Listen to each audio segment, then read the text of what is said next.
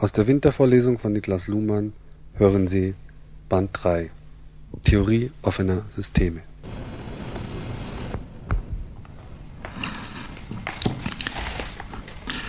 In dieser Stunde beginne ich mit dem Versuch, einige Überlegungen zu einer allgemeinen Systemtheorie zusammenzustellen. Das Wort, der Begriff allgemeine Systemtheorie überzieht die Sachverhalte beträchtlich. Eigentlich gibt es eine solche allgemeine Systemtheorie nicht. Zwar wird in der soziologischen Literatur immer auf die Systemtheorie Bezug genommen, so als ob es sich um etwas handele, was im Singular vorhanden wäre. Aber wenn man genauer zusieht und wenn man über die soziologische Literatur hinausgreift, wird es schwierig, einen entsprechenden Gegenstand, eine entsprechende Theorie zu finden. Es gibt vielleicht mehrere allgemeine Systemtheorien. Es gibt Versuche, äh, systemtheoretische Ansätze zu verallgemeinern. Das heißt, die Schranken einer bestimmten Disziplin zu überschreiten. Aber im Allgemeinen ist dann immer noch deutlich zu erkennen, äh, wo der Ausgangspunkt dieser Abstraktionen liegt. Äh, und im Allgemeinen gibt es auch noch beträchtliche Barrieren zwischen den verschiedenen Disziplinen oder den verschiedenen Theoriemodellen, die versuchen, Verallgemeinerungen äh, von einer bestimmten Ausgangslage her zu formulieren. Diese äh, Situation äh, ist zugleich eine historische Situation. Man hat äh, versucht, und die Terminologie beginnt eigentlich in dieser Zeit, in den 50er Jahren zu einer allgemeinen Systemtheorie zu kommen. Damals äh, wurde eine Gesellschaft für äh, allgemeine Systemforschung gegründet. Es entstand ein Jahrbuch General Systems äh, als Fokus für Publikationen mit dieser Interessenrichtung. Und es gab die Idee, dass man von verschiedenen Ausgangspunkten her Gedanken zusammenbringen und, zu, und kombinieren könnte, die dann eben so etwas wie eine allgemeine Systemtheorie äh, produzieren sollten. Das war nicht ohne Erfolg. Äh, aber es lohnt sich zunächst einmal zurückzugehen in die Quellen dieser Überlegungen und die verschiedenen Ausgangspunkte zusammenzustellen, um dann zu sehen, äh, wo jeweils die, äh, der kritische Fokus, die äh, Probleme einer solchen Generalisierung gelegen haben und weshalb man äh, dann über eine bestimmte Schwelle äh, systemtheoretischer Entwicklungen nicht hinausgekommen ist. Und meine Absicht ist, in dieser Stunde zunächst einmal diese Entwicklung zu zeigen und die, ihre Grenzen zu markieren, um dann äh, mit einem Neuansatz zu versuchen, einzelne Gesichtspunkte einer Art zweiten Generation, Second Order Cybernetics, beobachtende Systeme und dergleichen zu formulieren. Also zunächst einmal zu den Ausgangspunkten. Eine Entwicklung lag sicher in der Metapher oder in Modellen, die mit dem Begriff des Gleichgewichts gearbeitet haben. Das hatte zunächst einmal eine mathematische Grundlage, insofern als man mit mathematischen Funktionen zu arbeiten versuchte. Aber die Metaphorik ist auch unabhängig davon interessant und im Übrigen eine der ältesten Quellen dieses systemtheoretischen Denkens äh, längst in Gebrauch, bevor man äh, das Wort System mit einer gewissen Prominenz versah, äh, längst natürlich auch, bevor man von Systemtheorie in einem eigentlichen Sinne sprechen konnte. Ich weiß nicht genau, wann das angefangen hat, aber die Gleichgewichtsmetaphorik ist sicherlich im 17. Jahrhundert äh, in Gebrauch, äh, vor allen Dingen in der Idee des Balance of Trade, dann gegen Ende des Jahrhunderts auch äh, in der Vorstellung eines internationalen, speziell eines europäischen Gleichgewichts der Nationen oder der politischen Faktoren äh, und darüber hinaus äh, in einer allgemeinen und relativ unbestimmten Verwendung. Wenn man auf diese Entwicklung zurückblickt, dann ist sie eigentlich durch eine Unterscheidung zu kennzeichnen, äh, nämlich die Unterscheidung zwischen einem stabilen Zustand und einer Störung. Normalerweise wird der Akzent auf Stabilität gelegt. Man stellt sich also ein Gleichgewicht als stabil vor, äh, das nur auf Störungen reagiert, und zwar in der Weise reagiert, dass entweder das alte Gleichgewicht wiederhergestellt wird oder ein neuer Gleichgewichtszustand erreicht wird. Die Metapher setzt also eine gewisse Mechanik, eine gewisse Implementation, eine gewisse Infrastruktur voraus, die dafür sorgt, dass das Gleichgewicht erhalten wird. Und von daher ist die Vorstellung dominant, dass Gleichgewichtstheorien Stabilitätstheorien sind. Wenn man genauer hinsieht, und solche Hinweise gibt es dann auch schon im 17. Jahrhundert, wird das jedoch fragwürdig.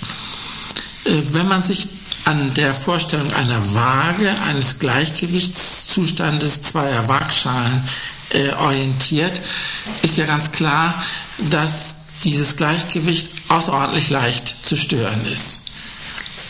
Man braucht nur auf eine der Waagschalen äh, ein kleines Gewicht hinzuzufügen, irgendetwas hinzuzutun und schon ist die Waage debalanciert. Das heißt, man kann die ganze äh, Idee des Gleichgewichts und solche äh, Einwände kommen eigentlich schon im 17. Jahrhundert explizit in der Literatur. Man kann diese ganze Idee des Gleichgewichts äh, sehen als eine Theorie, die die Störempfindlichkeit eines Systems äh, bezeichnet und auch lokalisiert. Man würde also wissen, was man tun soll, wenn man das Gleichgewicht stören will. Sodass die ganze Theorie, und das ist ein Gesichtspunkt, der später in dieser Vorlesung immer und immer wieder kommt, dass diese ganze Theorie eine Theorie einer spezifischen Unterscheidung ist. Nicht so sehr die Theorie eines wünschenswerten Zustandes äh, oder eines bestimmten, einer bestimmten Art von Objekten. Also Gleichgewicht als eine Theorie, die äh, Interesse daran hat zu sehen, wie das Verhältnis von Störung und Stabilität geordnet werden kann. Und vielleicht kann man sogar sagen, aber das geht sicherlich über die Literatur hinaus, äh, wie das Verhältnis von Störung und Stabilität gesteigert werden kann, sodass ein System trotz hoher Störbarkeit immer noch stabil ist. Oder wenn man das auf die Mathematik projiziert, äh, an welchen mathematischen Gleichungen man so etwas ablesen kann. Immerhin ist in der äh, Tradition und in der, auch in der neueren Verwendung von Gleichgewichtstheorien äh, zwar dieses Moment der Störung immer wieder gesehen worden, aber der Akzent lag deutlich auf Stabilität.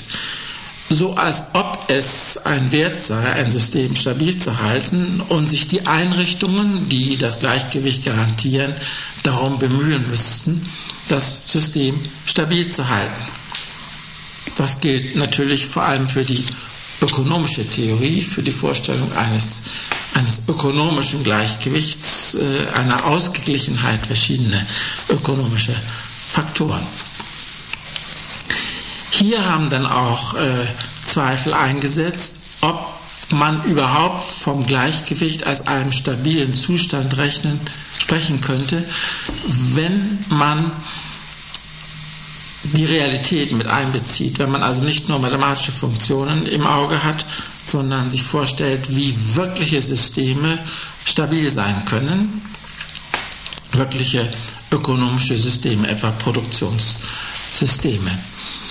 Äh, von da aus ist es zu Überlegungen gekommen, ob nicht äh, gerade umgekehrt Ungleichgewicht eine Stabilitätsbedingung sein könnte. Also etwa äh, ein ökonomisches System nur dann stabil sein könne, wenn es entweder zu viele Waren produziert, um auf jeden Fall, äh, wenn der Markt Nachfrage gibt, äh, etwas anbieten zu können, oder umgekehrt zu viele Käufer produziert, zu wenig Waren und zu viele Käufer, um auf alle Fälle äh, Käufer zu haben, die gegebenenfalls, wenn Waren vorhanden sind, diese auch kaufen. Janos Kornay, ein ungarischer Ökonom, hat solche Anti-Equilibriums-Konzepte äh, entwickelt. Und man sieht, dass damit die äh, westliche äh, bzw. die östliche Wirtschaft der kapitalistisch-sozialistischen Kontroverse abgebildet wird. Also entweder müssen waren knapp gehalten werden und Käufer oder Nachfrage übermäßig vorhanden sein, dann ist man im sozialistischen System. Oder umgekehrt müssen Käufer knapp sein und Waren übermäßig angeboten werden, dann ist man im kapitalistischen System. Also in jedem Fall eine, eine nicht gleichgewichtstheoretische Version, die sich von der klassischen und der neoklassischen Ökonomie dadurch unterscheidet, dass äh, sie äh, Stabilität aus dem Gleichgewicht in ein Ungleichgewicht verlegt. Nun gut, das ist eine äh, Version, eine Quelle, ein, ein Strang von Entwicklungen in Richtung auf äh, allgemeine Systemtheorie, die mit dem Gleichgewichtsmodell arbeitet. Das war aber in den 50er äh, Jahren eigentlich keine neue Entdeckung, sondern nur eine Variante, auf die man gegebenenfalls zurückgreifen konnte. Neu waren eher zwei andere äh, Problemkreise, die dann auch stärker als diese Gleichgewichtstheorie die weitere Entwicklung der Systemtheorie beeinflusst haben. Neu war vor allem die über die Thermodynamik kommende Frage, wie denn überhaupt äh, Systeme erhalten werden können, wenn man davon ausgehen muss, dass die, die Physik, die Physik geschlossener Systeme zumindest, dazu tendiert, Entropie zu erzeugen. Also alle Unterscheidungen aufzulösen einen Zustand, einen unterscheidungslosen Zustand herbeizuführen oder physikalisch gesprochen einen Zustand äh, herbeizuführen, in dem keine nutzbare Energie mehr vorhanden ist, also keine Energie, die irgendwelche Unterschiede erzeugen kann. Wenn dies ein allgemeines physikalisches Gesetz ist, wie ist es dann möglich, die Tatsachen der physikalisch, chemisch, biologisch, sozialen Welt überhaupt zu erklären? Wie ist es dann möglich zu erklären, dass Ordnung vorhanden ist und dass man eigentlich nicht sehen kann, jedenfalls wenn man äh, die Perspektive auf, auf einige Milliarden Jahre äh, beschränkt, nicht sehen kann, wie sich eine solche Entwicklung zur Entropie tatsächlich abzeichnet.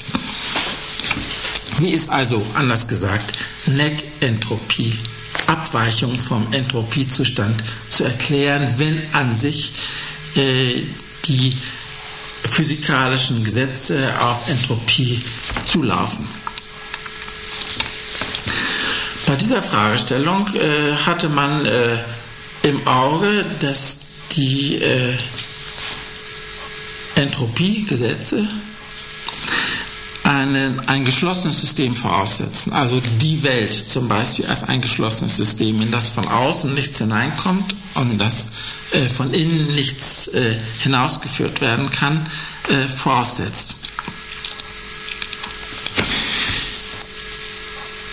Dieses Modell äh, mag als Weltmodell äh, gelten, ist aber für alle Verhältnisse innerhalb der Welt unzutreffend.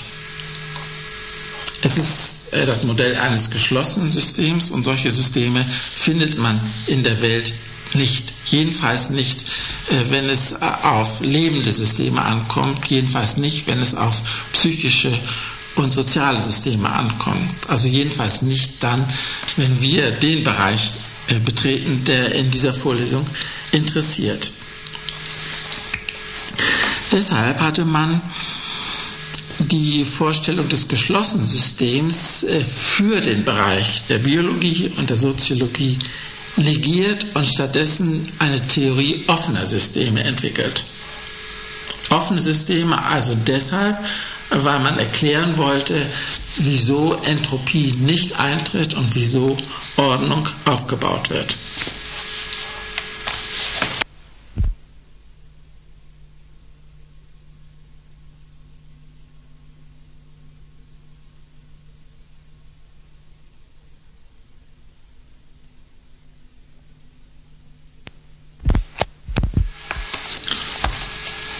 Offenheit bedeutet nun in jedem Falle Austausch mit der Umwelt. Aber je nachdem, ob man jetzt an biologische, an organische Systeme denkt oder an sinnorientierte Systeme, also an soziale Systeme, Kommunikationssysteme, psychische Systeme, Bewusstsein und dergleichen, je nachdem, welches System man im Auge hat, nimmt diese Vorstellung des Austausches verschiedene Formen an. Für biologische Systeme denkt man in erster Linie an Energiezufuhr und Abgabe unnützer Energie. Für Sinnsysteme, wenn ich einmal so zusammenfassen darf, denkt man in erster Linie an Austausch von Informationen. Das heißt, ein System bezieht aus seiner Umwelt Informationen, interpretiert, wenn man so sagen darf, Überraschungen und ist in ein Netzwerk von anderen Systemen eingebaut, das wiederum auf dieses äh, informationsverarbeitende System reagiert. Aber die Grundbedingung, die äh, Entropie erklärt, ist in beiden Fällen dieselbe, nämlich Austauschbeziehungen zwischen System und Umwelt. Und das markiert der Begriff des offenen Systems. Ich betone das an dieser Stelle besonders, weil wir später auf äh, eine Gegentheorie des geschlossenen Systems zu sprechen kommen werden, des operational geschlossenen Systems, wobei aber diese, dieses Konzept der Offenheit nicht eigentlich widerrufen wird, sondern nur noch einmal überarbeitet wird. Also offene Systeme als äh, die Antwort auf die Provokation die vom Entropiegesetz ausgegangen war. Es gibt in diesem Zusammenhang dann noch einen Kontakt mit der Evolutionstheorie, die man ebenfalls bedenken müsste. Die Evolutionstheorie hat ja seit Darwin eigentlich die Aufgabe übernommen, die Strukturvielfalt zu erklären, also die Vielfalt der Arten im Bereich der Biologie. Wie ist zu erklären, dass äh, eine Einmal, eine biochemische Einmalerfindung des Lebens zu so unterschiedlichen Formen geführt hat? Zu Würmern, Vögeln, Mäusen, Menschen und dergleichen.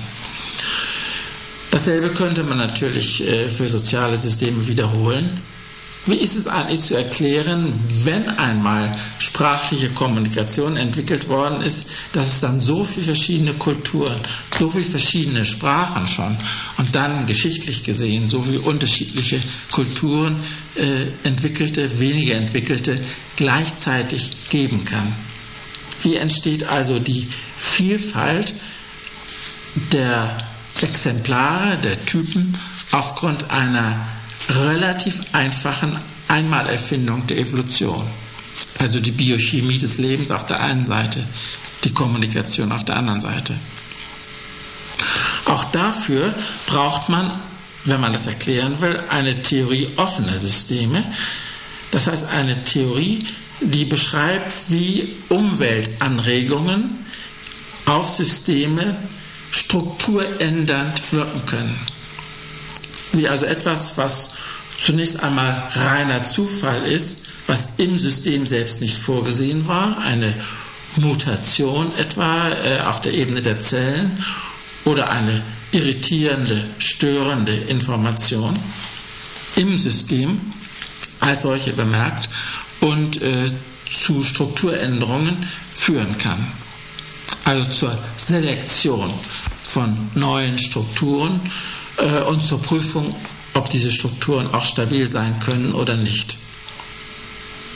Das heißt, die äh, Darwinsche Unterscheidung von Variation, Selektion im Sinne von Strukturänderung und Stabilisierung oder Restabilisierung beruht ebenfalls auf einer Theorie offenen Systeme und äh, erklärt zusätzlich zu der allgemeinen Theorie offener Systeme die historische Dimension äh, oder die Dimension der Entwicklung struktureller Komplexität, gegenläufig zu dem, was man erwarten würde, wenn man vom Entropiegesetz ausgeht.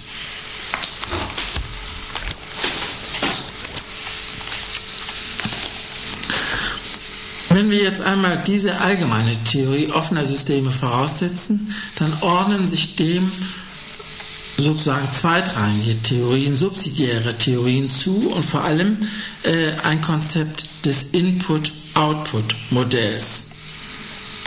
Die Theorie der offenen Systeme lässt ja noch auf der Ebene des allgemeinen Systembegriffs unbestimmt, welche Arten von Beziehungen zwischen System und Umwelt bestehen.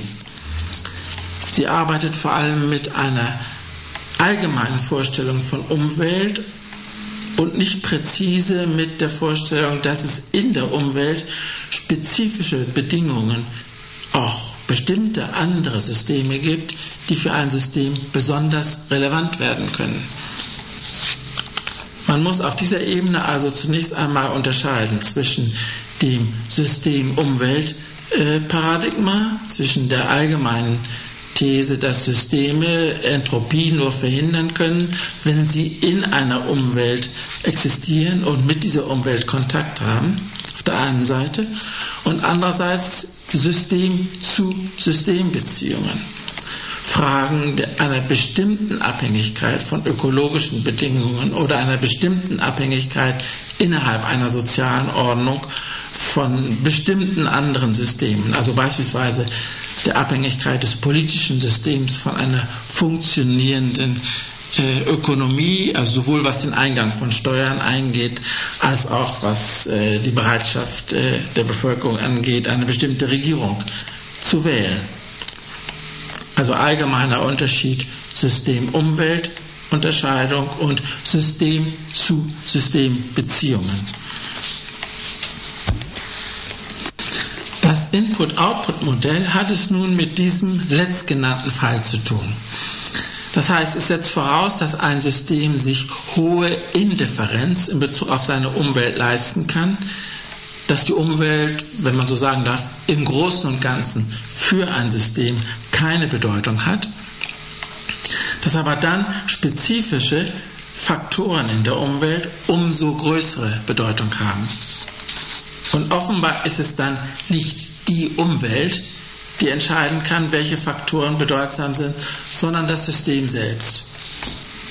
Ein System hat also in diesem Sinne relative Autonomie, insofern als es selbst entscheiden kann, selbst von internen Bedingungen, selbst von dem eigenen Systemtyp abhängig machen kann, worauf es angewiesen ist, einerseits, und was es als Output, als Abfall oder auch als Leistung, als äh, Bereitschaft, anderes zu fördern, an die Umwelt abgibt. Solche Input-Output-Modelle gibt es nun in, grob gesagt, zwei verschiedenen Varianten. Die eine ist ein äh, eher ideales oder mathematisches Modell, wo man sich vorstellt, dass es bestimmte Inputs gibt, dann das System eine Transformationsfunktion realisiert, die dann zu bestimmten Ergebnissen führt. Und zwar so, dass diese Transformationsfunktion strukturell festgeschrieben ist. Man spricht dann auch von Maschinen, entweder in einem realen Sinne oder in einem Sinne einer mathematischen Funktion die bestimmte Inputs in bestimmte Outputs transformieren. Also ein hochgradig technisches Modell, das auch voraussetzt, dass man bei demselben Input mit derselben Funktion wiederum denselben Output produzieren kann. Also ein Maschinenmodell oder ein Fabrikmodell, Und dies sind Vorstellungen, die zugrunde lagen, wenn man kritisiert hat, dass die Systemtheorie im Grunde genommen eine technische Theorie ist und den Realitäten des sozialen Lebens nicht gerecht wird. Gewiss kann man diese äh, Transformationsfunktionstheorie äh, komplizieren. Man kann ein System sich ausdenken, das mehrere Transformationsfunktionen nebeneinander hat oder auch ein System, das intern in weitere Systeme differenziert ist, sodass Input-Output-Beziehungen sich innerhalb eines Systems miteinander verkoppeln lassen.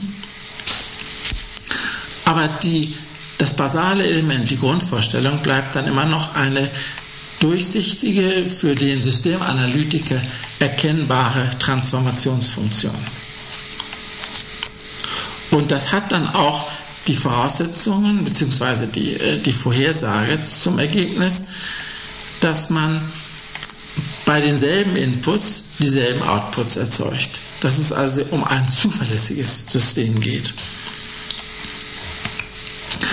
Bei dem Versuch, solche Modelle in die soziale Wirklichkeit zu übertragen oder auch sie psychisch äh, zu realisieren, sich also vorzustellen, dass ein psychisches System mit Input und Output arbeitet, ist man natürlich in Schwierigkeiten gekommen.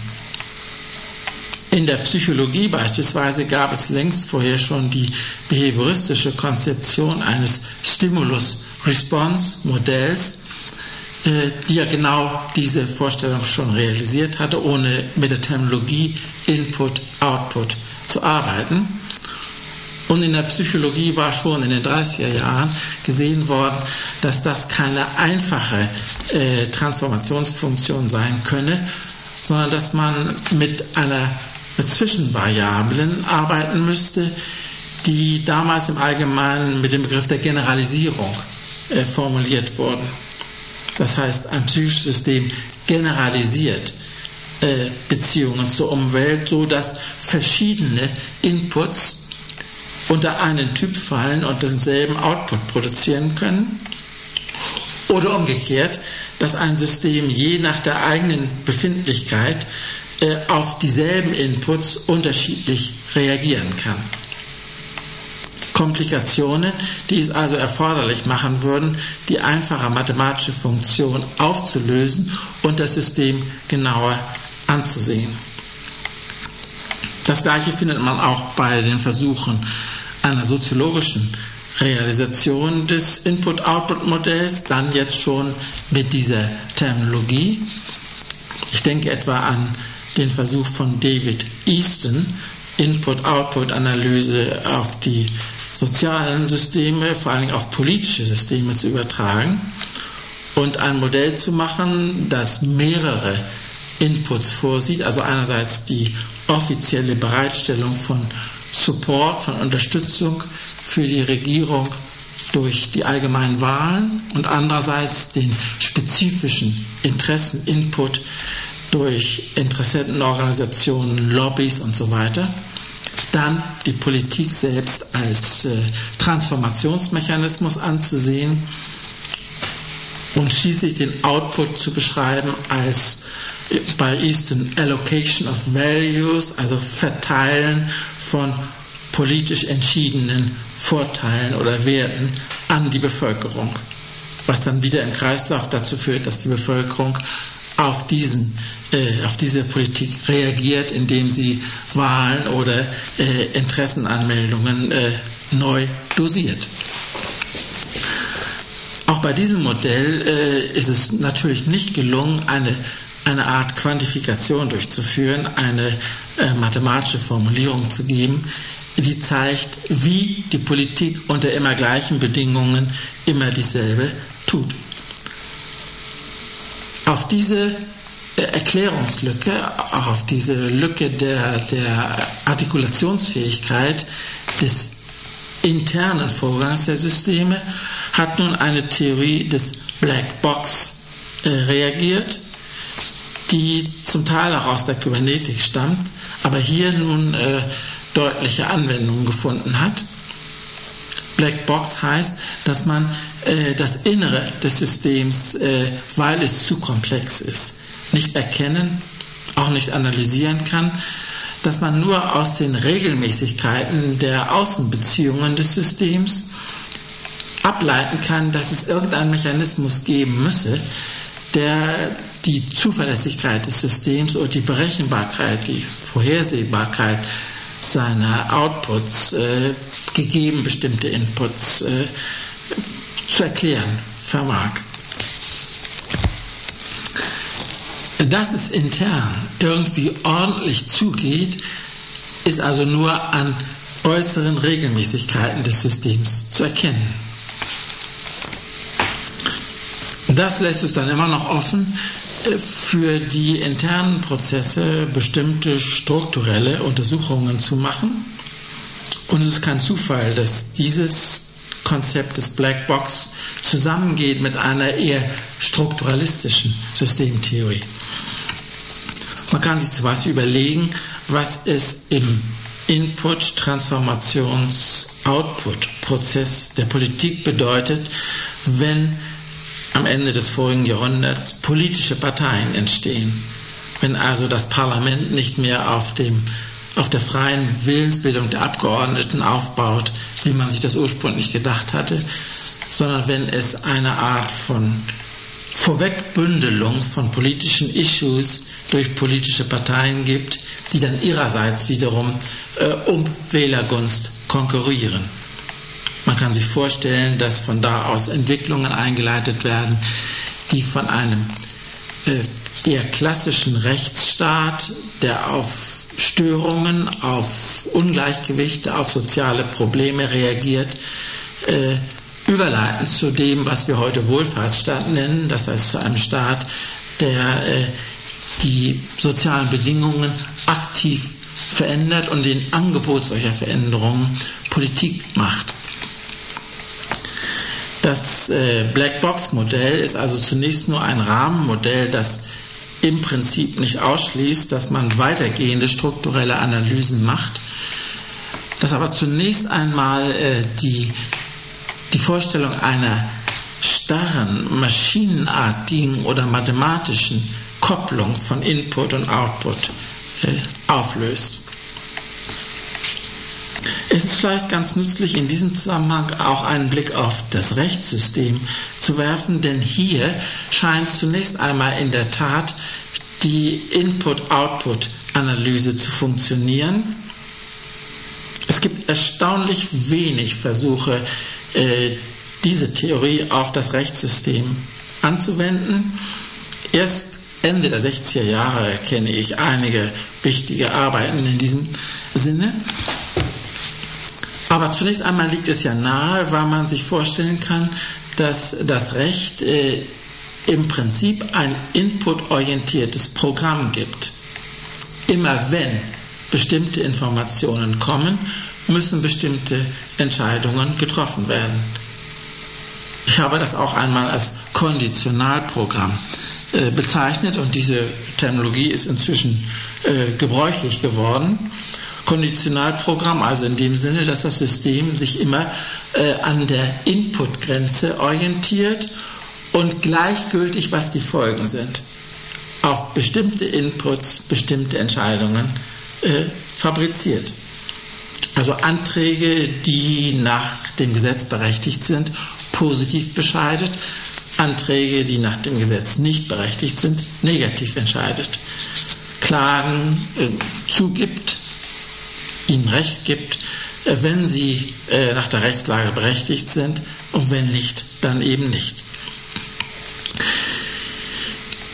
Das Rechtssystem wäre insofern, wenn es praktisch so funktionieren würde, geradezu ein Idealfall für Input-Output-Analysen, für eine Maschine, die von außen her gesehen berechenbar funktioniert die allerdings enorm kompliziert ist, weil es sehr viele Rechtsvorschriften gibt, also sehr viele verschiedene Eingangstüren, sehr viele verschiedene mögliche Inputs, die man vortragen kann, sehr verschiedene mögliche Klagetypen, äh, mit denen man Recht suchen kann, sehr viele verschiedene mögliche Berechtigungen, die man realisieren kann. Aber immer dann, wenn ein solches, eine solche Aussicht besteht, dies auch maschinenartig durchsetzt. Nun hat sich aber eine genaue Analyse gezeigt, dass in das Recht zunehmend auch Zweckorientierungen eindringen. Das heißt, das Recht oder der gute Jurist, wenn man so sagen will, überlegt immer auch, äh, was denn eigentlich die Folgen sein werden, wenn er eine bestimmte Rechtsansicht vertritt, äh, wenn er bestimmte Interpretationen der Gesetze äh, für richtig oder für nicht richtig hält. Das heißt, der gute Jurist im Sinne eines heutigen äh, äh, Verständnisses von juristischer Tätigkeit hat immer auch die Output-Grenze mit im Blick. Und das macht nach dem Modell und ich denke auch in der Realität das Rechtssystem in einem gewissen Sinne unberechenbar.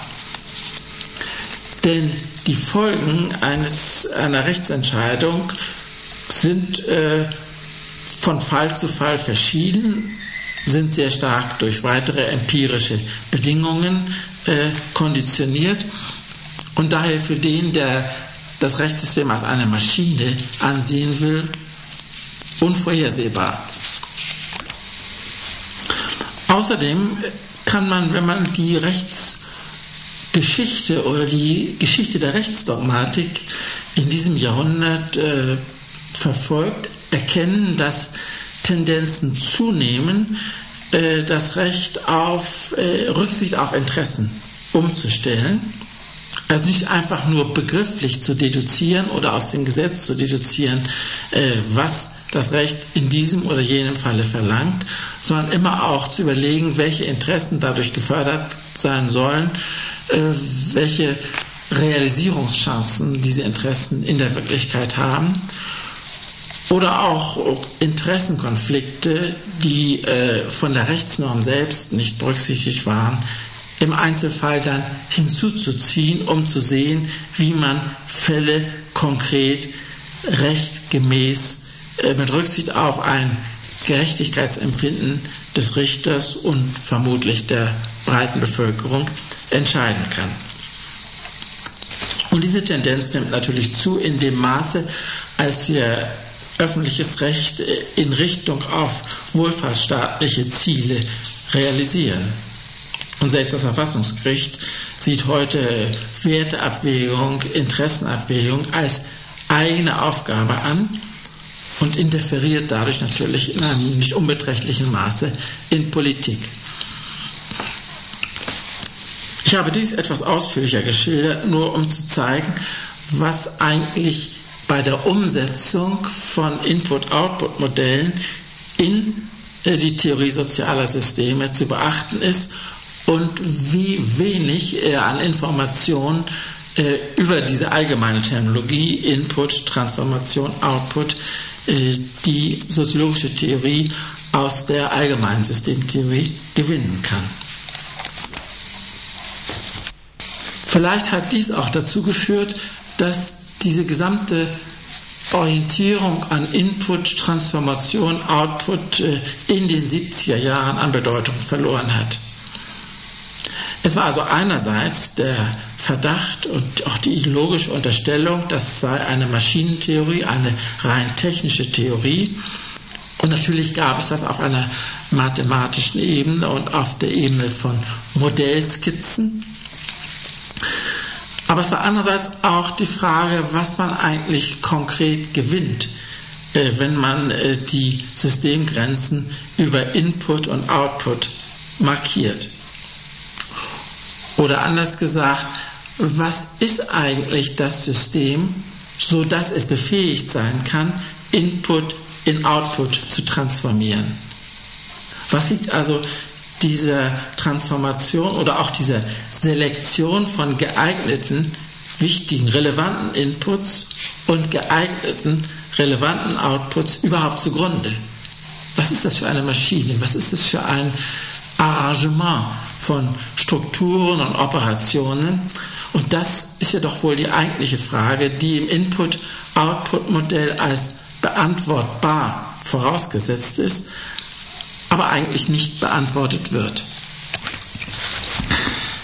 Es ist an dieser Stelle, dass wir nun auf den dritten Strang der Entwicklung einer allgemeinen Systemtheorie zurückgreifen können, auf einen dritten Hoffnungsträger sozusagen mit dem Namen Kybernetik. Diese Theorie ist äh, relativ jungen Datums. Sie ist in den 40er Jahren entstanden aufgrund von technischen Aufgaben, technischen Überlegungen, wie man äh, unter variablen Umweltbedingungen Systeme, Systemzustände, auch Outputs von Systemen stabil halten könnte. Und die Antwort auf diese Frage lag in dem bekannten Feedback-Modell. Das heißt in der Vorstellung, dass es eine Apparatur gäbe, die bestimmte Distanzen messen könne, die also Informationen aus der Umwelt messen könne in Beziehung zu einem erstrebenswerten Systemzustand und dann äh, die Mechanik des Systems einschalten oder ausschalten könnte, je nachdem, ob die Distanz äh, befriedigende oder unbefriedigende Messwerte liefert. Sie kennen das natürlich am Beispiel des Thermostats und in der Literatur wird dieses Beispiel auch immer als, als Paradigma im ursprünglichen Sinne, also als ein Beispiel, als ein Prototyp genannt. Aber es gab in den 40er Jahren viele andere Aufgaben, die man äh, mit entsprechenden Modellen zu lösen versuchte. Also nicht zuletzt zum Beispiel in der Kriegstechnik. Während man früher, äh, wenn man auf äh, Flugzeuge mit Flakgeschossen, äh, Flakgeschützen schießen sollte, ein rein mechanisches Ding hatte, einen Ring, durch den man sehen musste und, und den man an dem man die äh, Geschütze orientieren musste, je nachdem, wie man vorhalten musste und so weiter, wurde dies nachher automatisiert, sodass äh, die Distanz äh, gemessen und jeweils umgerechnet werden konnte, sodass man die Treffsicherheit äh, unabhängig von dem Auge des Kanoniers äh, erhöhen konnte. Eine dieser Aufgaben.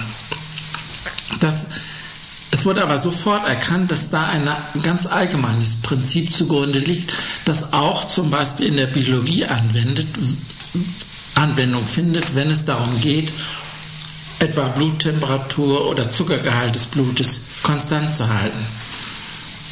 Dass es also Einrichtungen gibt, die nicht ständig in Funktion sind, sondern nur in Funktion treten, wenn bestimmte Defekte, bestimmte Distanzen, bestimmte Differenzen einen zu großen Wert annehmen.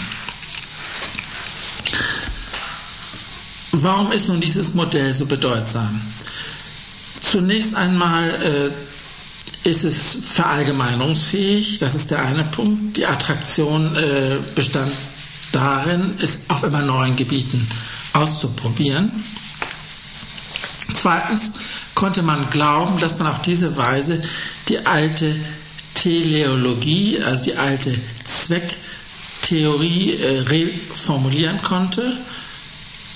Die Theologie, ich wiederhole, die Teleologie hatte ja ursprünglich im alteuropäischen Rahmen die Vorstellung gehabt, dass es bestimmte Zwecke gibt, die Kausalprozesse anziehen, die also als Ursache in den Prozess selbst eingehen, obwohl es sich um künftige Zustände handelt. Das hatte man äh, schon in der frühen Neuzeit aufgegeben und durch äh, Mentalursachen ersetzt. Das heißt, man stellt sich jetzt vor, dass Zwecke aktuelle, gegenwärtige durch vergangene Erfahrung bedingte Vorstellungen künftiger Zustände sind. Und dass diese Vorstellungen, weil sie jetzt schon da sind, mechanisch bestimmte motorische Aktivitäten auslösen können. Im Duktus dieser äh, Mechanisierung, wenn man so will, von teleologischen Kausalitäten konnte nun die Kybernetik einrasten äh, und etwas genauer als vorher erklären, wie es möglich ist äh, oder welche Apparaturen vorausgesetzt sind, äh, wenn man bestimmte Systemzustände stabil halten will. Die Hoffnung war also nicht nur Verallgemeinerung schlechthin, sondern auch eine Rekonstruktion eines äh, klassischen Gedankenstroms mit modernen, sagen wir mal, technikfähigen Mitteln. Und schließlich, und das war der Grund für die Namengebung, kamen Steuerungsvorstellungen hinzu. Kubernetes ist ja der Steuermann eines Schiffes und man konnte sich gut vorstellen, dass wenn man ein Schiff auf einem geraden Kurs halten will, äh, die Bedingungen von Wind und Wellen korrigiert werden müssen, dass man also gegebenenfalls gegensteuern oder nachsteuern muss, um den Kurs identisch zu halten. Kubernetes als Steuermann und Kybernetik als Wissenschaft von der Steuerungskunst, technischer, psychischer vielleicht, jedenfalls auch sozialer Systeme. Das war die Idee. Es ist merkwürdig, dass aus dieser Idee vor allen Dingen der Begriff der Steuerung, des Social Guidance, Steering und so weiter übrig geblieben ist und immer wieder zu der Illusion geführt hat, dass man mit kybernetischen Techniken oder vielleicht auch mit irgendwelchen anderen, heute eher handlungstheoretisch gedachten Mitteln ein System steuern könne. Aber was genau heißt nun in diesem kybernetischen Zusammenhang Steuerung? Es heißt ja nicht, dass der künftige Zustand des Systems äh, in allen konkreten Details oder auch nur im Großen und Ganzen in den Wesenszügen, wenn man es sehr alteuropäisch ausdrücken will, bestimmt werden kann, dass man jetzt schon sagen kann, wie das System künftig aussieht, sondern es geht eigentlich nur darum, bestimmte Differenzen nicht zu groß werden zu lassen bzw. zu verringern. Also Abweichungen vom Zielkurs, Abweichungen von dem erstrebten Zustand, Abweichungen von einer bestimmten Temperatur, in der man das Haus halten will und so weiter. Und wenn man die Temperatur im Haus äh, konstant halten will, besagt das noch lange nicht, dass keine Einbrecher kommen, dass die Möbel im Haus bleiben, dass die Teppiche nicht ruiniert werden oder dass in der Küche die Elektrizität funktioniert. Kybernetik bezieht sich also zunächst immer nur auf spezifische äh, Konstanzen, spezifische Differenzen und man muss ein sehr kompliziertes System von multivariablen Steuerungsmechanismen äh, erfinden und sogar von Steuerung von Steuerungsmechanismen, also von Vernetzung von kybernetischen Schaltkreisen, will man einigermaßen äh, in die Richtung kommen, dass man voraussehen kann, in welchem Zustand ein System künftig sein wird. Bei der Überführung der Steuerungstheorie aus der Kybernetik in eine Handlungstheorie, wie das etwa äh, in politologischen Kreisen heute üblich ist, hat man dieses Problem äh, nach meinem Gefühl falsch eingeschätzt und hat aus, der, aus dem Bedarf für politische Steuerung geschlossen, dass das irgendwie auch möglich sein müsste. Ich will gar nicht bestreiten, dass äh, die Differenzminderung nach wie vor erfolgreich praktiziert werden kann, wenn wir etwa äh, bestimmte Krankheiten haben und Impfstoffe bereitstellen können, ist es klar, dass die staatlich verordnete oder medizinisch einfach empfohlene Impfung äh, das Krankheitsausmaß verringert. Entsprechendes könnte man für äh, die moderne monetäre Steuerung über Geldmengenpolitik und so weiter äh, sich vorstellen. Aber immer wäre es dann noch besser, sich beim Begriff der Steuerung exakt an den ursprünglichen kybernetischen Sinn zu halten. Das heißt, sich immer vorzustellen, dass es eine bestimmte Differenz gibt, die verringert werden muss. Und zwar eine Differenz, die durch das System nicht voll kontrolliert werden kann, sondern unter Außeneinwirkungen Veränderungen erleidet, die dann im System korrigiert werden müssen.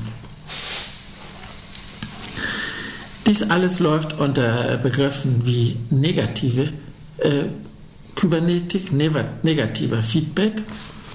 Äh, und dazu hat man dann Ende der 50er, vor allem in den 60er Jahren, einen, einen Gegenbegriff des positiven Feedback erfunden. Positiver Feedback heißt Abweichungsverstärkung.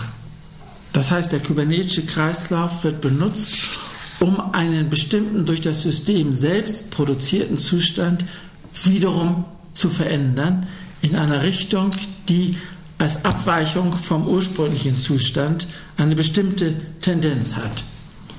Es geht also nicht um Differenzverminderung, sondern um Differenzvergrößerung.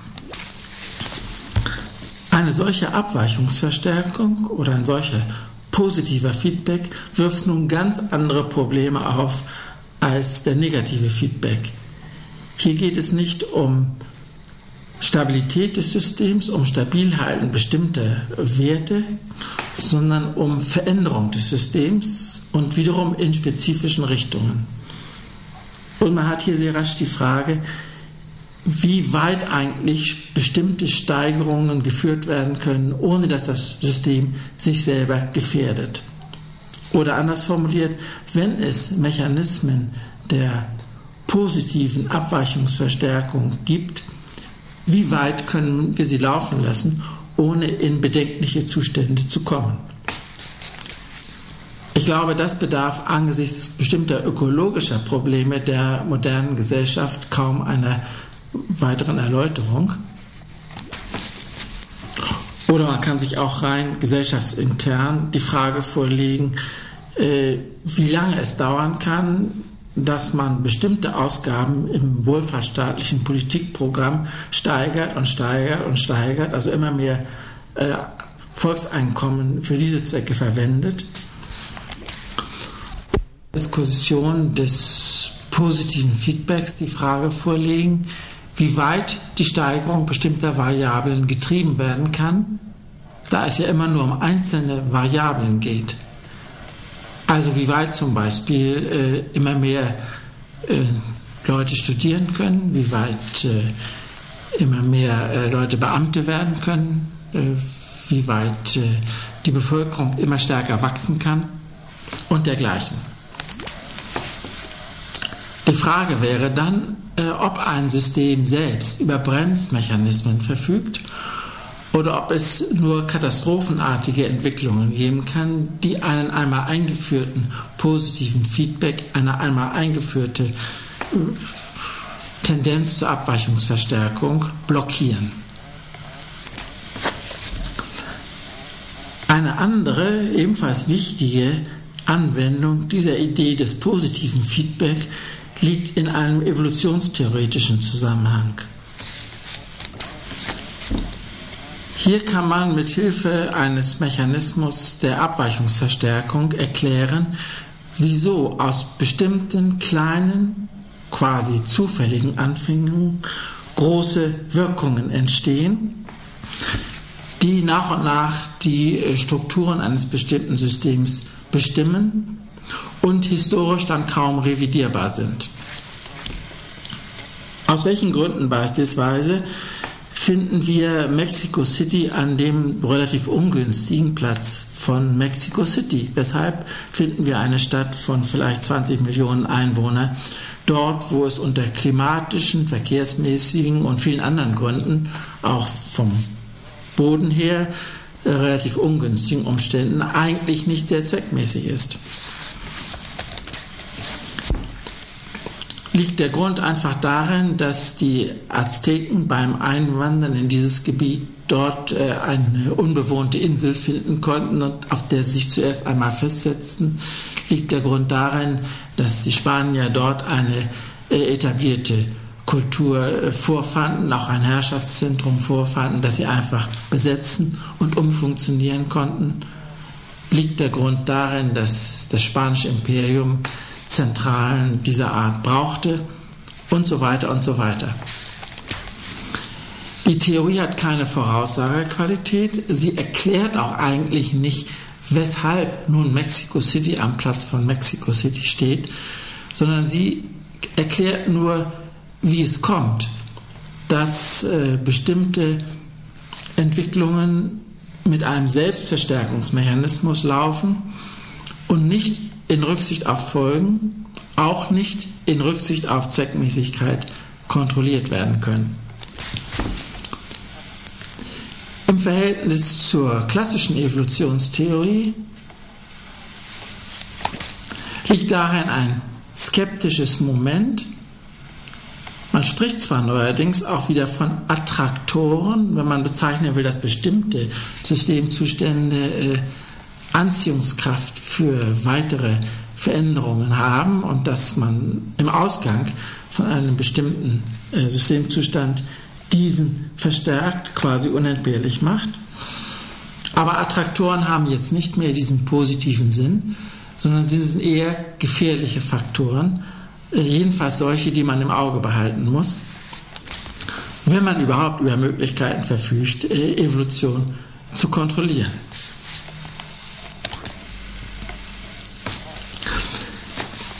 Ich bin jetzt am Ende dieser Schilderung von generalisierenden Tendenzen, die in den 50er Jahren zu einer allgemeinen Systemtheorie zusammengefasst wurden oder zusammengefasst werden sollten. Und ich hoffe, dass es mir gelungen ist, zu zeigen, äh, wie aussichtsreich, wie vielversprechend, aber auch doch wie begrenzt diese Instrumente gewesen sind.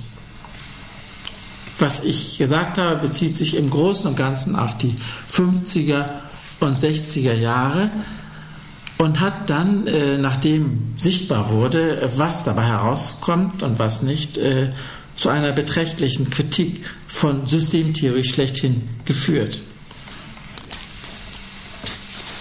Diese Kritik hatte natürlich auch ideologische Wurzeln. Sie richtete sich auf den Zusammenhang, auf den vermeintlichen Zusammenhang von erstens System und Technik, System und Mechanik äh, und zweitens auf den vermeintlichen Zusammenhang von System und Stabilitätspräferenzen. Ich glaube, ich habe deutlich gemacht, dass diese Beschuldigung, diese Kritik äh, nicht unbedingt gerechtfertigt ist oder vielleicht sollte man sagen, verständlich, aber nicht wirklich begründet ist. Aber wenn man Kritik beurteilen will, tut man ja nicht gut, wenn man das Kritisierte seinerseits beobachtet, sondern es ist viel empfehlenswerter, die Kritiker zu beobachten, also zu sehen, welche Systeme solche Kritik praktizieren. Aber mit dieser Überlegung, mit diesem Einführen des Beobachtens von Beobachtern greife ich den weiteren Verlauf der Vorlesung vor. Zunächst einmal möchte ich zusammenfassend äh, nur zeigen, dass sich innerhalb dieser Entwicklung doch bestimmte Grenzen oder bestimmte unbeantwortete Fragen äh, gezeigt haben.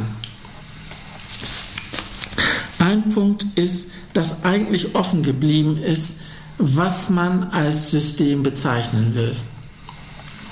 Wenn man von offenen Systemen spricht, also von Transformationsmechanismen, von der Möglichkeit, Input in Output zu transformieren, von der Möglichkeit, mit kybernetischen Mechanismen bestimmte Variablen konstant oder gleichmäßig veränderbar zu halten, wenn man diese Modelle hat, ist eigentlich noch nicht sehr viel darüber gesagt, was ein System denn eigentlich ist, sodass es dieses leisten kann.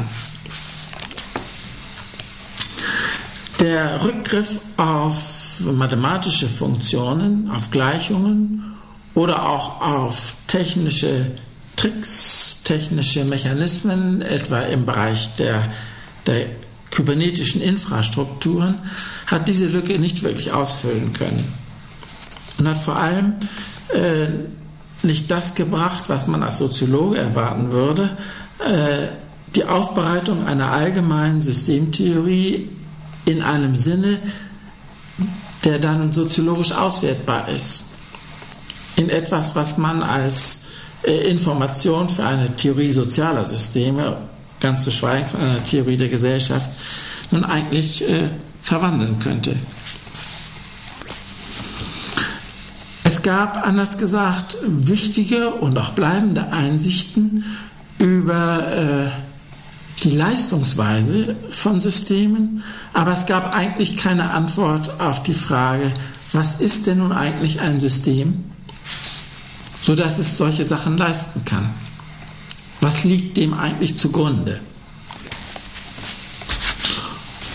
Und es ist an dieser Frage, an der praktisch alle weiteren Entwicklungen der Systemtheorie ansetzen, also alles, was ich in den nächsten Stunden skizzieren will, äh, ist der Versuch, äh, von dieser Frage auszugehen und äh, genauer zu beschreiben, was denn eigentlich mit dem Begriff System gemeint ist.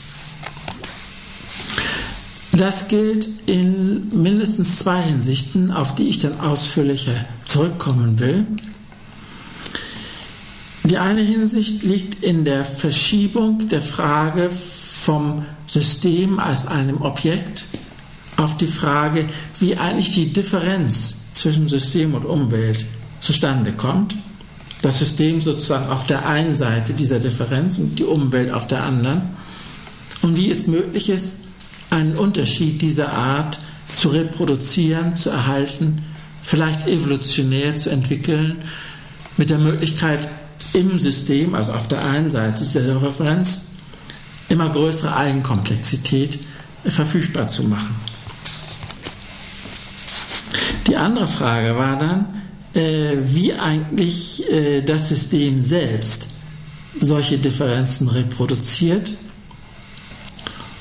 oder welche Operationsweise dem eigentlich zugrunde liegt. Und auf diese Frage hat dann schließlich die Theorie geschlossene Systeme geantwortet. Das sieht auf den ersten Blick so aus, als ob man die ganze Theorie offener Systeme zurückentwickelt hat, als ob man sozusagen wieder an den Anfang zurückgegangen wäre. Das ist aber nicht der Fall. Wie ich ausführlicher zeigen werde, geht es vielmehr darum, Geschlossenheit, also operative Rekursivität, Selbstreferenz, Zirkularität als Bedingung für Offenheit anzusehen. Das heißt, genauer zu fragen, wie eigentlich ein System sich auf sich selbst bezieht, wie es also sich selbst und die Umwelt unterscheiden kann, so dass es mit dieser Unterscheidung eigene Operationen mit eigenen Operationen verknüpfen kann.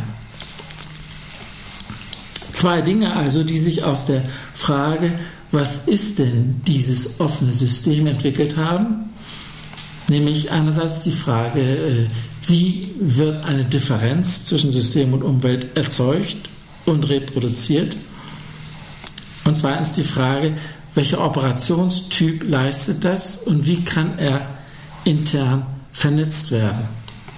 Wie kann er, könnte man auch sagen, intern erkennen, dass bestimmte Operationen zum System gehören und andere Operationen nicht. Eine Frage, die zum Beispiel für die ganze Immunologie, für die Theorie des Immunsystems vom Ende der 60er Jahre an bedeutsam geworden ist. Mit dieser Version, mit der Frage, wie erkennt eigentlich ein System, dass eine Operation zum System gehört und nicht zur Umwelt, ist schon ein zweiter kritischer Punkt äh, genannt, ebenfalls ein Punkt, an dem die weiteren Entwicklungen angesetzt haben, nämlich die Frage des Beobachtens oder des Unterscheidenkönnens. Muss man ganz allgemein oder jedenfalls für bestimmte Systeme unterstellen, dass sie über Operationen verfügen, die beobachten können und beobachten ganz allgemein verstanden im Sinne des Unterscheidenkönnens. Muss man also dem System selbst Beobachtungskapazitäten unterstellen und welche Arten von Operationen im System leisten dies? Im engen Zusammenhang damit war die Frage aufgetaucht, ob eigentlich innerhalb eines Systems über irgendwelche Differenzierungsprozesse sich Beobachter entwickeln können, die das System beobachten, die sozusagen innerhalb des Systems noch einmal eine Grenze ziehen und sich selbst von dem, was sie beobachten, nämlich dem System, unterscheiden können. Beispiel Nervensystem. Ein Nervensystem muss sich selbst von dem Organismus, äh, den es beobachtet, unterscheiden können.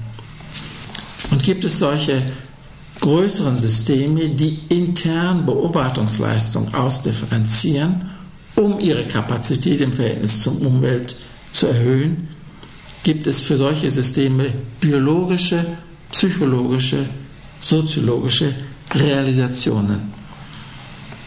Was wäre beispielsweise der Beobachter eines sozialen Systems, wenn man nicht nur meint, dass jede einzelne Operation, jede Handlung, jede Kommunikation wissen muss, was sie tut, kognitive Kapazität aktualisieren muss, sondern wenn man sich außerdem noch vorstellen will, dass es Reflexionsinstanzen gibt, reflektierende Einheiten, die als Teile des Systems über eine größere Reflexionskapazität verfügen als das System insgesamt.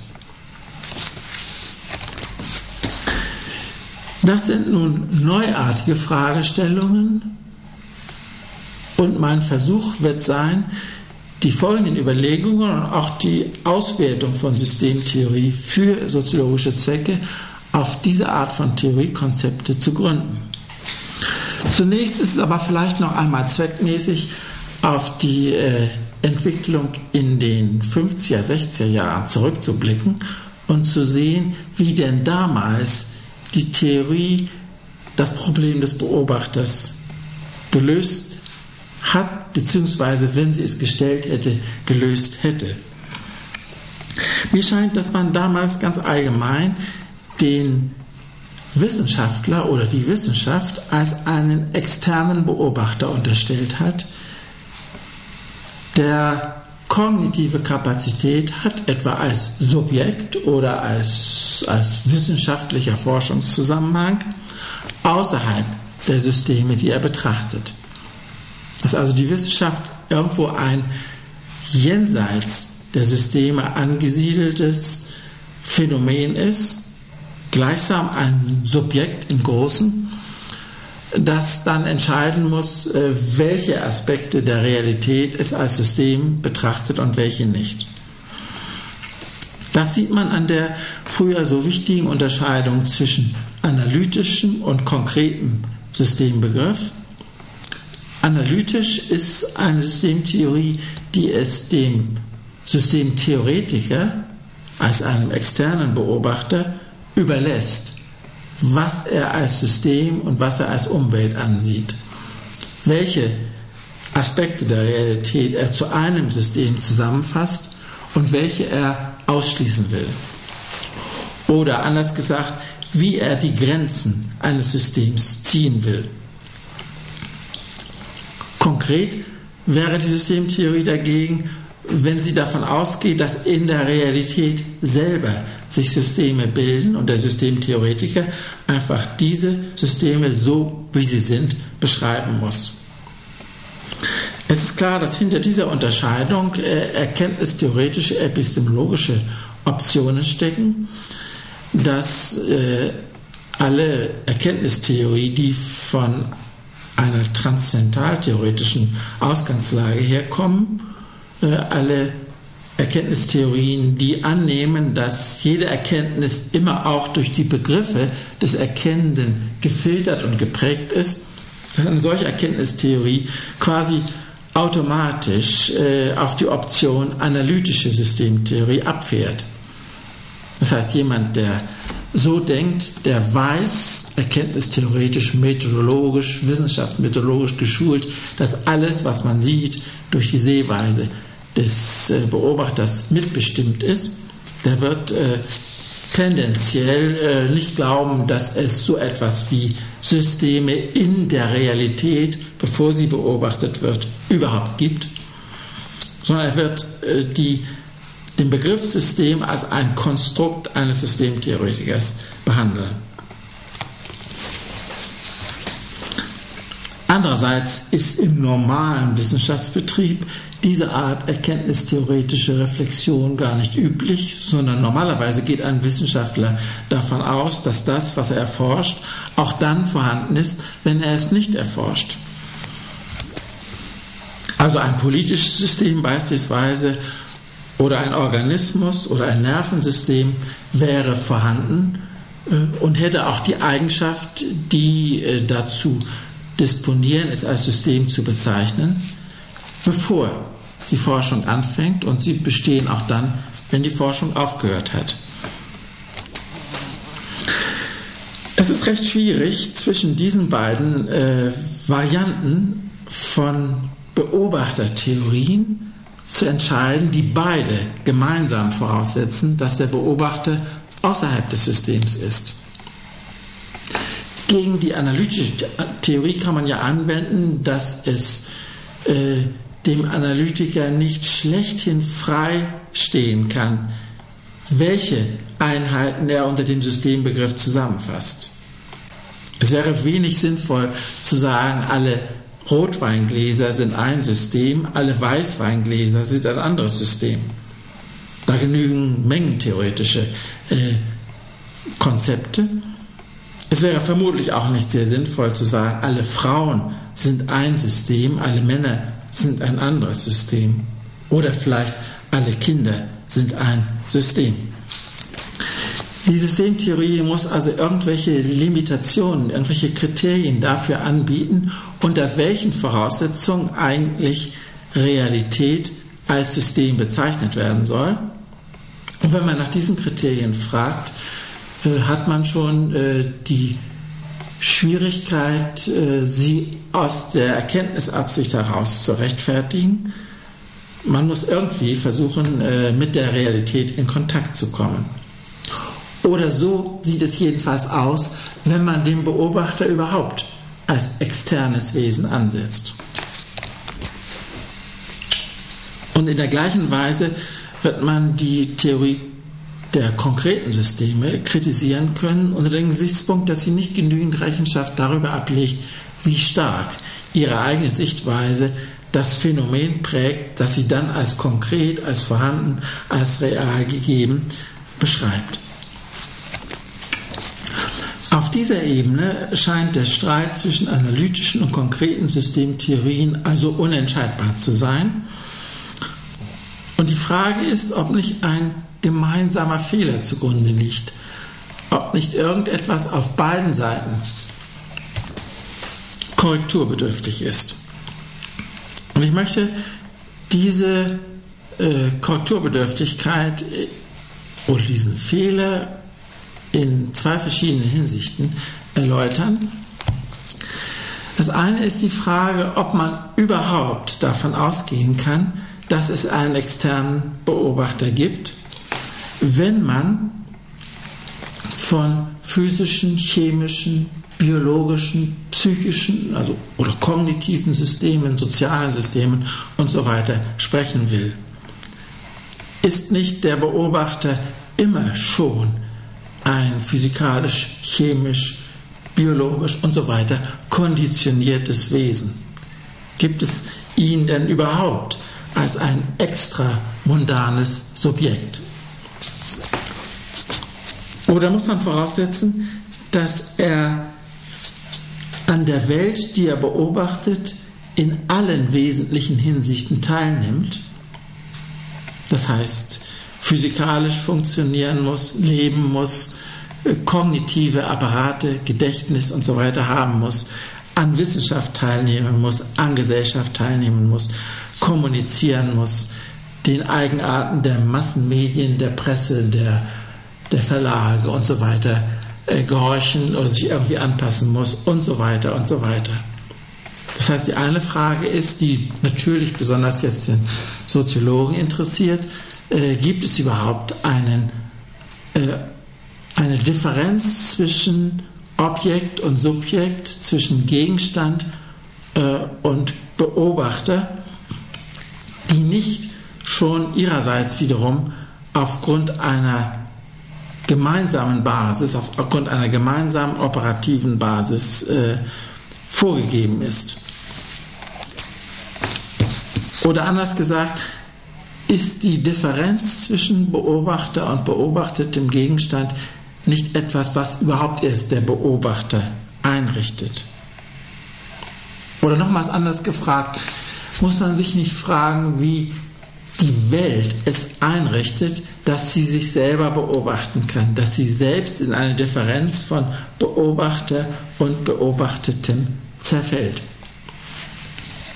Und mit dieser Art Fragestellung stoßen wir nun wiederum auf die neueren Entwicklungen der Systemtheorie, auf das, was äh, in der Physik entwickelt worden ist, nachdem man gesehen hat, dass äh, alle Beobachtung physikalischer Phänomene aus physikalischen Gründen diese Phänomene verändert. Und dass der Beobachter sowohl als Mensch wie auch als Instrument physikalisch funktionieren muss, wenn er überhaupt beobachten will. Oder was man in der biologischen Epistemologie äh, parallel dazu äh, sagen würde, dass ein kognitiver Apparat äh, zunächst einmal auf der Grundlage äh, von lebenden Organismen bereitgestellt werden muss, das Leben überhaupt schon eine Art von Kognition der Umwelt äh, erzeugen muss und dass alle Phänomene, äh, die man als Lebewesen kognitiv erkennt, mitbedingt sind durch die Tatsache, dass man lebt. Dies ist die eine Art der Kritik der klassischen Unterscheidung von analytisch und konkret durch äh, Kritik durch Unterlaufen der Differenz mit neuen Überlegungen über eine Art von operativer Kontinuität, die erst äh, durch eine gleichsam künstliche Zäsur zwischen Beobachter und Beobachtetem in der Welt gebrochen wird durch eine Zäsur, die je nach äh, Realitätsbedingtheiten funktionieren muss. Physikalisch, chemisch, kommunikativ oder wie immer. Die unmittelbar anschließende zweite Frage ist nun, und die betrifft jetzt Systemtheorie, wie man sich überhaupt eine Beobachtung vorstellen kann, wenn man nicht den Beobachter selbst schon als System ansieht. Wie soll es überhaupt zu einer Art von kognitiven Zusammenhang, zu einer Art von Gedächtnis, zu einer Art von Limitierung von Perspektiven, zu einer Art von begrenztem Interesse, zu einer Art von begrenzten Anschlussfähigkeit von weiteren kognitiven Operationen kommen, wenn man sich nicht vorstellt, dass der Beobachter selbst ein System ist. Das gilt beispielsweise auf äh, psychologischer Grundlage. Wieso ist das Subjekt kein System oder anders gesagt, wie sollte man ein Subjekt denken, wenn man nicht die Systematizität seiner Operationen äh, im Auge hat. Die klassische transzendentaltheoretische Antwort ist natürlich, dass man unterscheiden muss zwischen den a priori gegebenen Bedingungen der Erfahrung, äh, die in allen Subjekten dieselbe sind, und deren empirischer Realisation. Aber das befreit uns ja nicht von der Fragestellung, wie denn ein empirisch realisiertes individuelles Objekt sich selbst von seinen äh, Beobachtungen abgrenzt. Und es befreit uns auch nicht von, der, von dem Bedenken, ob man überhaupt aus transzendentaltheoretischen A prioris folgern kann, deduktiv folgern kann, was denn konkret beobachtet wird. Dasselbe gilt erst recht, wenn man sich äh, nun Wissenschaft als Beobachter vorstellt. Wie soll man sich denken, dass Wissenschaft beobachten kann, ohne selber ein System zu sein? Ein System mit vernetzten Kommunikationen, ein System mit bestimmten institutionellen Vorkehrungen, äh, ein System mit bestimmten Wertpräferenzen, ein System mit individuellen Karrieren, ein System mit gesellschaftlicher Abhängigkeit. Ich brauche das in einem soziologischen Kontext wohl nicht weiter zu erläutern. Wenn das aber nun alles so ist, wenn der Beobachter immer ein System ist, wird er ja durch all das, was er einem System zuschreibt, durch die Begrifflichkeit, aber auch durch die empirischen Resultate seiner Forschungen, zu Rückschlüssen auf sich selber gezwungen. Er kann gar nicht rein analytisch vorgehen, wenn er selber immer schon ein konkretes System sein muss, um das tun zu können. Und die Differenz zwischen analytischen und konkreten Systembegriffen schleift sich gewissermaßen ab oder hebt sich sogar auf, wenn man diesen Zwang zu autologischen Schlüssen bedenkt. Autologisch im Sinne, dass das, was für mein Objekt gilt, auch für mich selber gilt.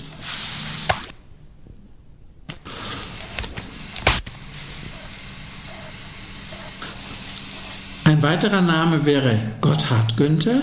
Gotthard Günther ist Philosoph aus Deutschland emigriert, in Amerika äh, mit Schwierigkeiten Fuß zu fassen. Background Hegel, Dialektik, Reflexionsprobleme, Frage der Subjektivität und dann in amerikanischen Zusammenhängen Fragen der Verbindung von Dialektik und einer stärker operationsgerichteten Kybernetik.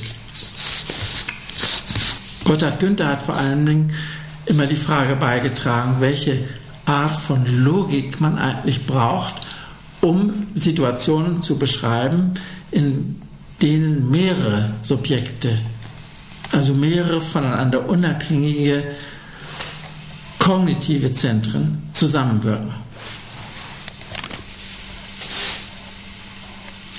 Es ist relativ leicht möglich, sich vorzustellen, wie von dort aus äh, die Frage des Beobachtens von Beobachtern aktuell werden kann. Ein weiterer äh, gelegentlicher Mitarbeiter ist äh, Humberto Maturana gewesen. Hier geht es um eine biologische Theorie, die versucht, die Zirkularität der Reproduktion von Leben ins Zentrum einer epistemologischen, also einer kognitiven Theorie zu setzen. Stichwort Autopoiesis, das heißt Selbstreproduktion des Lebens durch die Elemente, die im Lebenssystem selber produziert worden sind. Ich komme auf diesen Gedanken ausführlich zurück. Im Moment geht es ja nur darum, äh, die Kontaktbereiche äh, zu beschreiben, die zu einer sehr fruchtbaren weiteren Entwicklung geführt haben. Schließlich wäre äh, George Spencer Brown zu erwähnen. Soweit ich weiß, nie ein Mitarbeiter in diesem Forschungskomplex, wohl aber jemand, dessen entscheidendes Buch Laws of Form von 1969 von Heinz von Förster sofort in seiner Bedeutung erkannt äh, und entsprechend in einer Rezension gewürdigt worden ist. Sicher auch jemand, der diese Fokussierung der Systemtheorie auf die Theorie beobachtender Systeme entscheidend mit geprägt hat. Vor allem dadurch, dass äh, er eine mathematische Theorie, ein Kalkül, ein Formenkalkül äh, vorgelegt hat, das auf, der, auf dem Begriff der Unterscheidung aufbaut äh, und auch in dieser primär durch Personen und eine Institution charakterisierten Diskussionslage erkennt man zunächst noch nicht ohne weiteres etwas, was man als eine allgemeine Systemtheorie bezeichnen könnte. Aber man sieht doch, dass die Systemtheorie gewissermaßen auf ihre historische Lage, auf das, was man unter dieser Bezeichnung vorfindet, zu reagieren beginnt. Dass die Systemtheorie selbst zu einer Art sich selbst beobachtender autopoetischer, rekursiver Mechanismus, wenn man will, also ein System geworden ist, das eine intellektuelle Eigendynamik entfaltet, die nach meinem Eindruck zu dem Faszinierendsten gehört, was wir heute in der so problematischen sogenannten postmodernen Situation äh, vorgeführt bekommen. Und es ist auf dieser Grundlage, auf der ich nun die weitere, äh, weiteren Entwicklungen dieser, dieses Konzepts einer allgemeinen Theorie äh, ansiedeln möchte. Darüber aber dann in der nächsten Stunde.